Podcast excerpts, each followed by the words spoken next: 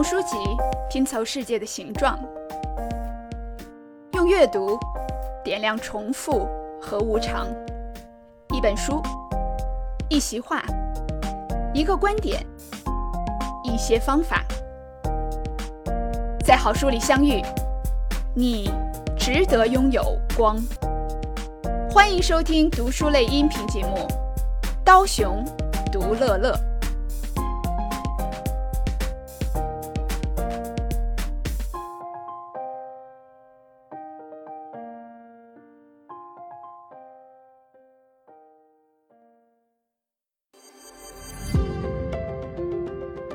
各位刀熊独乐乐的听友朋友们，大家好！欢迎大家收听本期的节目，我是刀熊。今天的节目里边，我们要为大家来分享一本讲精力管理的书。话说，我们这个二十一世纪的。工具人非常想了解的，无非是怎么有更多的时间来工作、来享受生活。那在此之上呢，其实更重要的就是我们怎么来管理自己的精力，让自己成为一个精力充沛的人。如果没有充沛的精力的话，那我们也很难去做自己想做的事情。那今天我们要给大家来介绍的这本书呢，它的名字叫《精力管理：管理精力而非时间》，它的作者是呃美国的两个运动员的训练的专家。叫洛尔和施瓦这本书并不是新书，它是二零零三年的时候就在美国出版了。但是呢，这本书它其实影响了很多的运动员和企业家、培训师，甚至呢，跟我们呃经常听到的这种刻意练习、挑战自己的舒适区域等等理念呢，都能很好的融合起来。所以我也是经常就会想起这本书来，想要回头来看一看。那么今天我们就在这里把这本书它的一个精髓来跟大家分享一下。首先呢，这本书里他提出最重要的观念就是，人应该管理自己的精力，而不是管理自己的时间。高效的表现，其实呢，它是你健康的体能、充沛的情感、充沛的思维能力和充沛的意志力这四个大方面的能量的一个综合体。那么本书的这个主旨就是说，你要从这四个能量的方面去考虑，如何能够激发自己和保持自己最高的能量。那么这本书里边呢，他提到了这个旧有的对时间和精力管理的观念和一些新的观念。在精力管理的观念出来之前，其实人们更多的考虑的是如何去管理自己的时间。所以我们会发现，第一代的时间管理，它其实强调的是你这五分钟应该干什么呀？你应该先干什么，后干什么？怎么样提高一个小时之内的绩效等等这些理念。那么旧有的观念认为，人应该避免压力，生活是一场马拉。松，你应该不断的留着自己的劲儿去做一些重要的事情，放松和休息是在浪费时间。其实，在现在我们也有很多人都是有这样的观念哈。呃，另外呢，就是就有的观念会认为人应该依靠自律，依靠积极的思考的力量去增加人的这种能量。那新观念是什么呢？作者提出新观念是把重点放在精力管理上面，去追求压力，而不是避免压力。作者在这本书里呢，还很强调一个概念，就是生活并不是一场马拉松，而是一系列的短跑冲刺。人应该多去放松，这样的话呢，你才能够有效的产出更多的时间来做事情，有更高的目标来驱动你自己去做事情，力争保证全情投入，而不是去逼迫自己做积极的思考。好，那我们就来说一下这本书里他所强调的四大基本原则。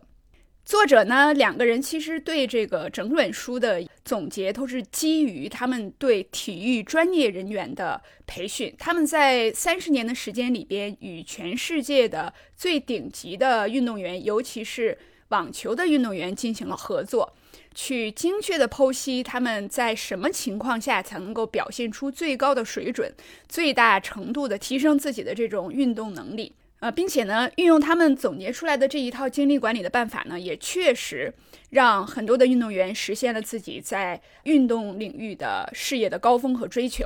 首先，第一大原则，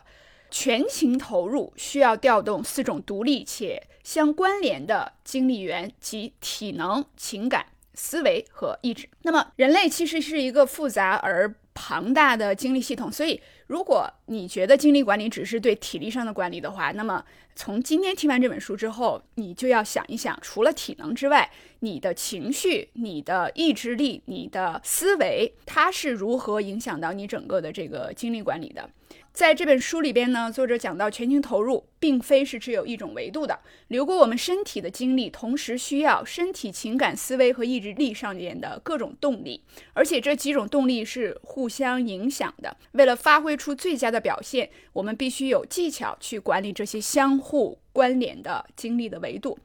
那么这里边其实有一个很重要的假设，我们从小可能很少去考虑这个问题，就是。我们可以把情绪想象成一个水库，我们可以把我们的意志力想象成一个水库，把我们的思维力想象成一个水库，那把我们的体力呢也想象成一个有限的水库。那么每个人这个水库的高低大小都是不一样的，但一定是有一个限度的。那么很重要的一点就是，我们如何能够提升自己水库里这个水量？那么也就是这本书它所关注到的，要提升你的体能。但你首先要意识到，你的这种资源，无论是在体能上，还是情感上，还是你的思维能力上面的，都是有限的。那所以呢，用正确的方法，不断的去提高这个水库它的这个容纳水的这个能量，其实也就是精力管理的一个很重要关注的一个方向。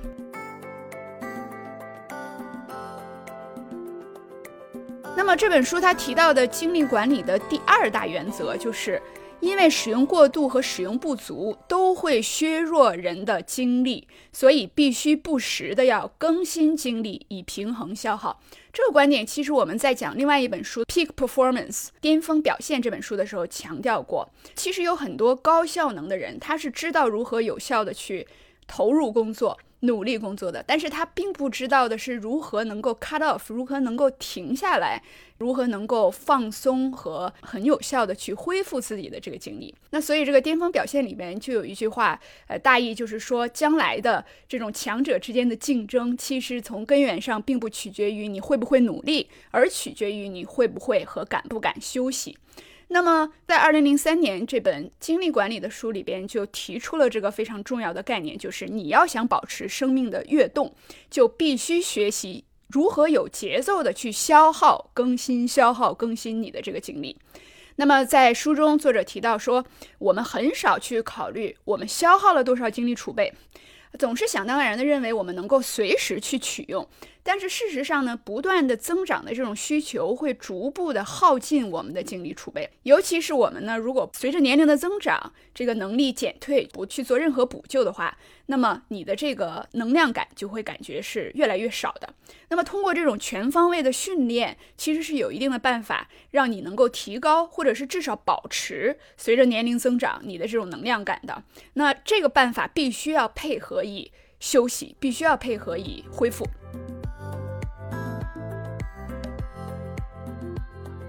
那么第三大原则在书里边提到的呢，就是为了提高能力，我们必须突破自己的惯常极限，模仿运动员进行系统性的训练。这个突破自己的惯常极限，也是我在第一次读到这本书的时候对我启发。最大的一个事情，作者就讲到了运动员是如何去锻炼自己肌肉和力量的。他里边说了这样一段话，我给大家念一下：压力并非是我们生活中的敌人，相反，它是我们成长的关键。为了增强肌肉的力量，我们会有针对性的向它施加压力，使它爆发出超长水平的精力，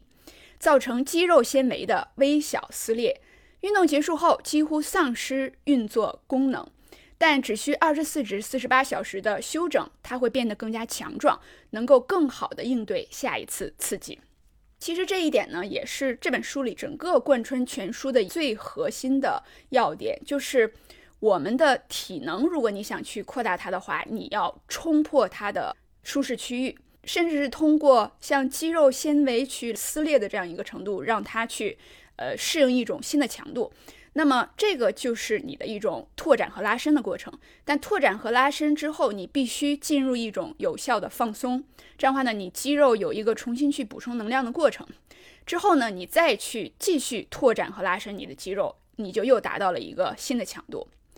所以作者在这本书里说，我们锻炼情感、锻炼思维的精力、锻炼意志能力，采用的是与锻炼身体完全相同的办法，也就是。给他压力超过非舒适区域，去休息恢复，然后再给他进一步的压力，这样呢，你的能力就不断不断螺旋式的上升了。书里边还讲到，肌肉在正常范围内使用，并不会增加力量。也就是说，我们的能力、我们的思维力、我们的情感还有意志的这种精力值，如果我们不去挑战它，不去 stretch，不去拓展它的话，它就跟以前一样，甚至会随着年龄的增长而下降。那么这本书里边讲到的第四大原则就是积极的精力仪式习惯，也就是用一种细致具体的精力的管理方法，让你把你的生活中的一些重要的呃行为方式给它固化成习惯。这样的话呢，你以后再去做这些事情的时候，连想都不用想，你就可以有更多的精力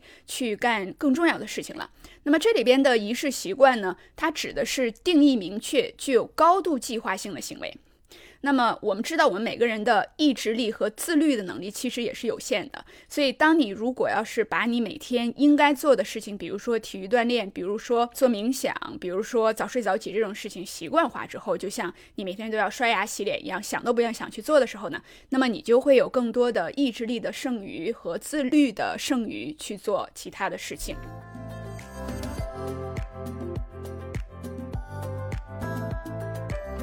好，那么刚才我们说到的呢，就是这本书里边最核心的它四大要点。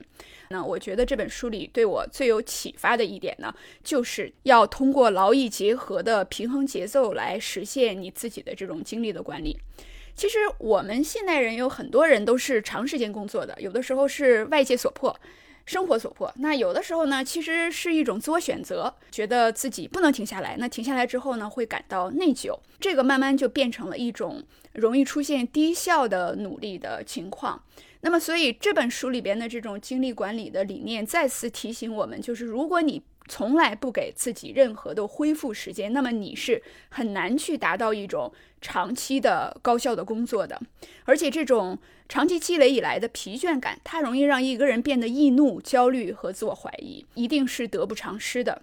那么事实上呢，人是很需要去顺应消耗与恢复的这种节奏的，因为你在运动与休息的这种交替当中呢，可以达到最大限度的。表现的提高，所以这就是所谓张弛有度，才是这个全心投入维持机体和保持健康的一个关键。其实呢，这个并不是一个新的理论，在两千多年前，在古希腊的时候，当时就有对运动员的培训的专家提出了这个理论。那么在过去的两千年之间呢，其实这个理念的本身并没有出现革命性的变化。现在训练休息的这种比例的搭配呀，以及如何有效的在高强度的训练之后进入一种全情投入的休息依然是运动员培训的他们关注的一个要点，被全球的顶尖的运动员呢所广泛的采用。其实人在运动或者是工作之后呢，你通过一段时间的活动消耗，人体是需要从基础生化源获取能量的。那么这个一个过程呢，就被称作叫补偿。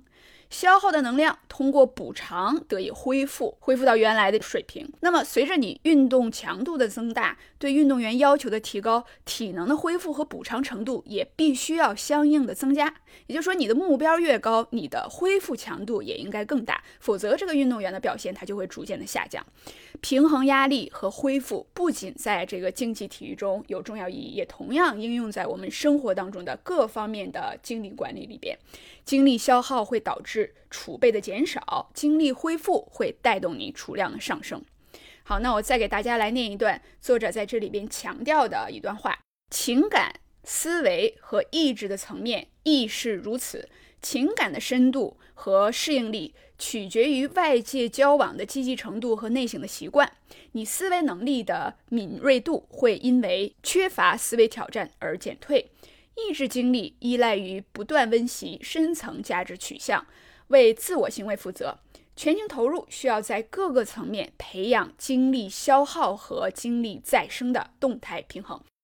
也就是说呢，我们刚才所说的这个四个方面里边，你都要波浪式的让自己得到最大程度的拓展。让自己的肌肉无论是思维肌肉、情绪肌肉、意志力肌肉还是体能肌肉，达到一种最大限度的挑战。那挑战之后呢，立刻给他一种最大限度的恢复。只有在这种情况下呢，才能让你这方面的这种精力达到一个不断提升的一个状态。所以作者说，波动越强，我们越能够做到全情投入。这个非常契合我自己一个体会，就是假如我有一个周末玩的特别的爽、特别的痛快的话，之后的那个周一、周二一定是工作状态也是最好那么这本书除了我们刚才提到的这些重要的理念和理论之外呢，作者还在行动上提供了一些非常具体的建议。那么分别是从这个身体的能量、情绪的能量、思考的能量，还有意志力方面来讲述的。那比如说在身体方面，如何保持一个高能量的生活和工作状态？那作者这里边强调的呢，就包括每天保证七至八小时的睡眠。早睡早起去优化效能表现，每天去吃五到六顿的低热量的高营养的食物，而不是吃三顿热量过大的没有营养的食物。还有就是间歇性的训练比稳态的训练在锻炼体能方面更加的重要。另外就是作者建议我们每工作九十到一百二十分钟必须休息，否则你的体能的这个阈值就会被破坏，然后呢你就很难去恢复自己的这种体能的能量。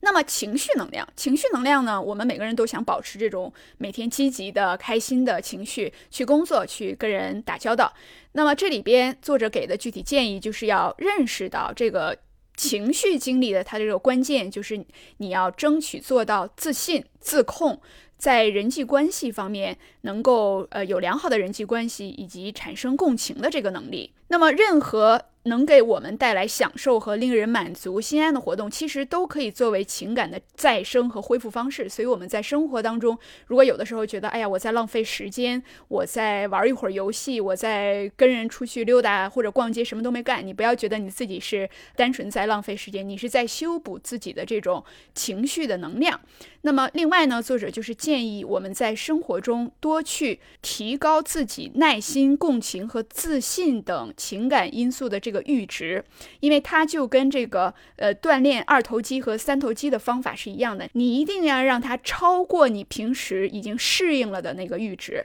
然后呢，留出一些空间让它来恢复。这样的话，下次你在遇见相同的问题的时候，你的情绪能量呢就将更加的充足。那么再来说，如何去增强和保持思维的这种能量？思维能量是指我们平时用这个大脑去规划生活、集中精力以及去思考问题的能量。书中讲到，最有效的一种思维经历叫做现实乐观主义，就是你在生活当中能够看清事物的真相，但是呢，始终朝着一个目标去积极的做出努力。优化思维经历的关键在于思想准备。构建想象、积极的自我暗示、高效的时间管理和创造力。要保持思维的精力，你需要不断的去转换思维的频道，因为这样的话呢，可以激活你不同的大脑的部分。这个也就是跟我们原来小的时候学完数学、学语文、学完语文再去上体育课，我们就感觉得到了休息是一个道理。那么，思维的消耗与恢复的平衡，可以帮助思维精力达到最大。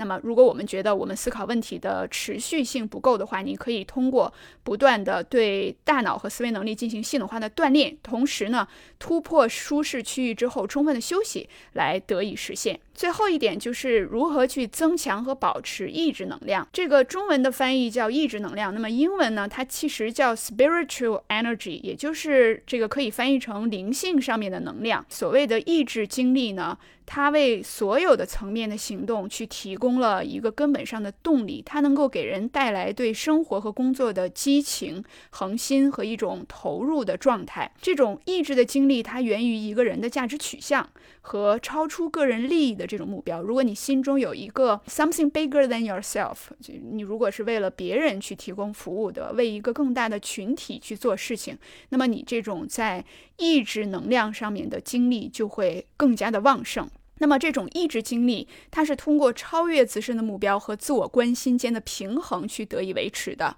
同时呢，这个你在意志力上面做的这个功课会消耗，也会产生你的精力。它的这个增加和保持，跟这个与身体体能的这种拓展的原理是一样的，都要不断的去突破自己的这种舒适区域。人类的这个意志精力呢，在体能不足的情况下呢，能够去补充和弥补你的这种体能。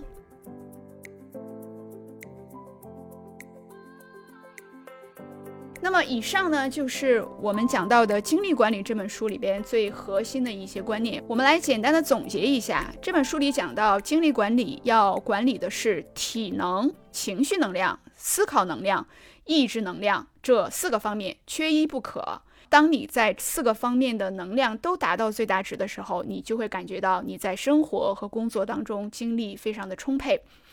那么一个人要想提高自己的精力，首先要去挑战自己的舒适区域，要去拓展自己经历的一个边界。那么这个具体的办法就是给自己更大的压力。以前你的等车的耐心有十分钟，现在你把它提到十五分钟，然后呢，给自己一定的舒缓和恢复的时间。在每一次的拓展之后，无论是体力上的、思考的能量上的，还是情绪上的，你都必须要给自己恢复的这个状态。那么，不断的去增加自己的这种在情绪上的愉悦感，去增加自己的在思考后的这种去放松的时间。那么，这个呢，会让你下一次在面临新的挑战的时候达到一个新的高度。那么，另外就是这本书里也很强调去形成一个规律化的节奏，找到属于自己的有效去管理和维持精力。的一些方法，这样的话呢，能够让我们在生活和工作当中感觉到精力充沛，事半功倍。好，以上就是《精力管理》这本书的主要内容，也推荐大家自己来翻一翻这本书，其中还有很多的具体的要点，可能呢对我们每个人还会有一些具体的帮助。今天的节目就到这里，感谢大家的收听，我们下一本书再见。